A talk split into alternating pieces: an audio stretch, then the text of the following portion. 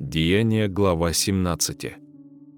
Прошедший через Амфиполь и Аполлонию, они пришли в Фессалонику, где была иудейская синагога. Павел, по своему обыкновению, вошел к ним и три субботы говорил с ними из Писаний, открывая и доказывая им, что Христу надлежало пострадать и воскреснуть из мертвых, и что сей Христос есть Иисус, которого я проповедую вам. И некоторые из них уверовали и присоединились к Павлу и Силе, как из еллинов, чтущих Бога, великое множество, так из знатных женщин немало. Но неуверовавшие иудеи, возревновав и взяв с площади некоторых негодных людей, собрались толпою и возмущали город, и, приступив к дому Иосона, домогались вывести их к народу.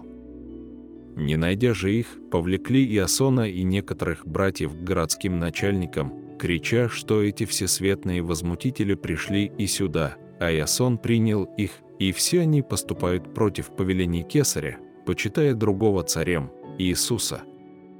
И встревожили народ и городских начальников, слушавших это. Но сии, получив удостоверение от Иосона и прочих, отпустили их. Братья же немедленно ночью отправили Павла и Силу в Верию, куда они, прибыв, пошли в синагогу иудейскую. Здешние были благомысленнее фессалоникских. Они приняли слово со всем усердием, ежедневно разбирая Писание, точно ли это так. И многие из них уверовали, и из елинских почетных женщин, и из мужчин немало – но когда фессалоникийские иудеи узнали, что и в Верии проповедано Павлом Слово Божие, то пришли и туда, возбуждая и возмущая народ. Тогда братья тотчас отпустили Павла, как будто идущего к морю, а Сила и Тимофей остались там. Сопровождавшие Павла проводили его до Афин и, получив приказание к Силе и Тимофею, чтобы они скорее пришли к нему, отправились.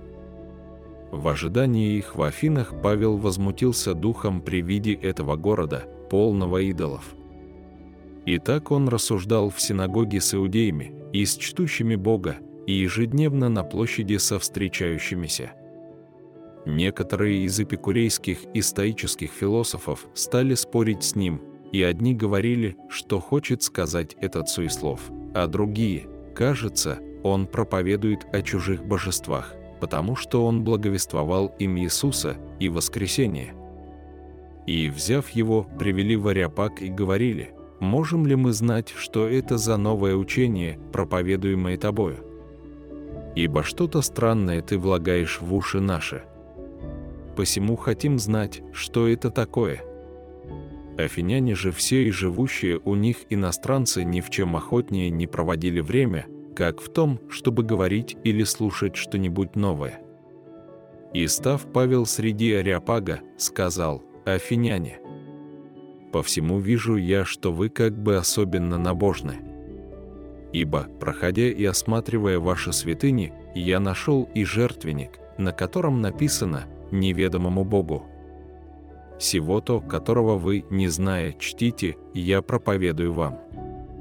Бог, сотворивший мир и все, что в нем, Он, будучи Господом неба и земли, не в рукотворенных храмах живет и не требует служения рук человеческих, как бы имеющий в чем-либо нужду, сам дая всему жизнь и дыхание и все. От одной крови Он произвел весь род человеческий для обитания по всему лицу земли, назначив предопределенные времена и пределы их обитанию, дабы они искали Бога, не ощутят ли его и не найдут ли, хотя он и недалеко от каждого из нас, ибо мы им живем, и движемся, и существуем, как и некоторые из ваших стихотворцев говорили, мы его и род.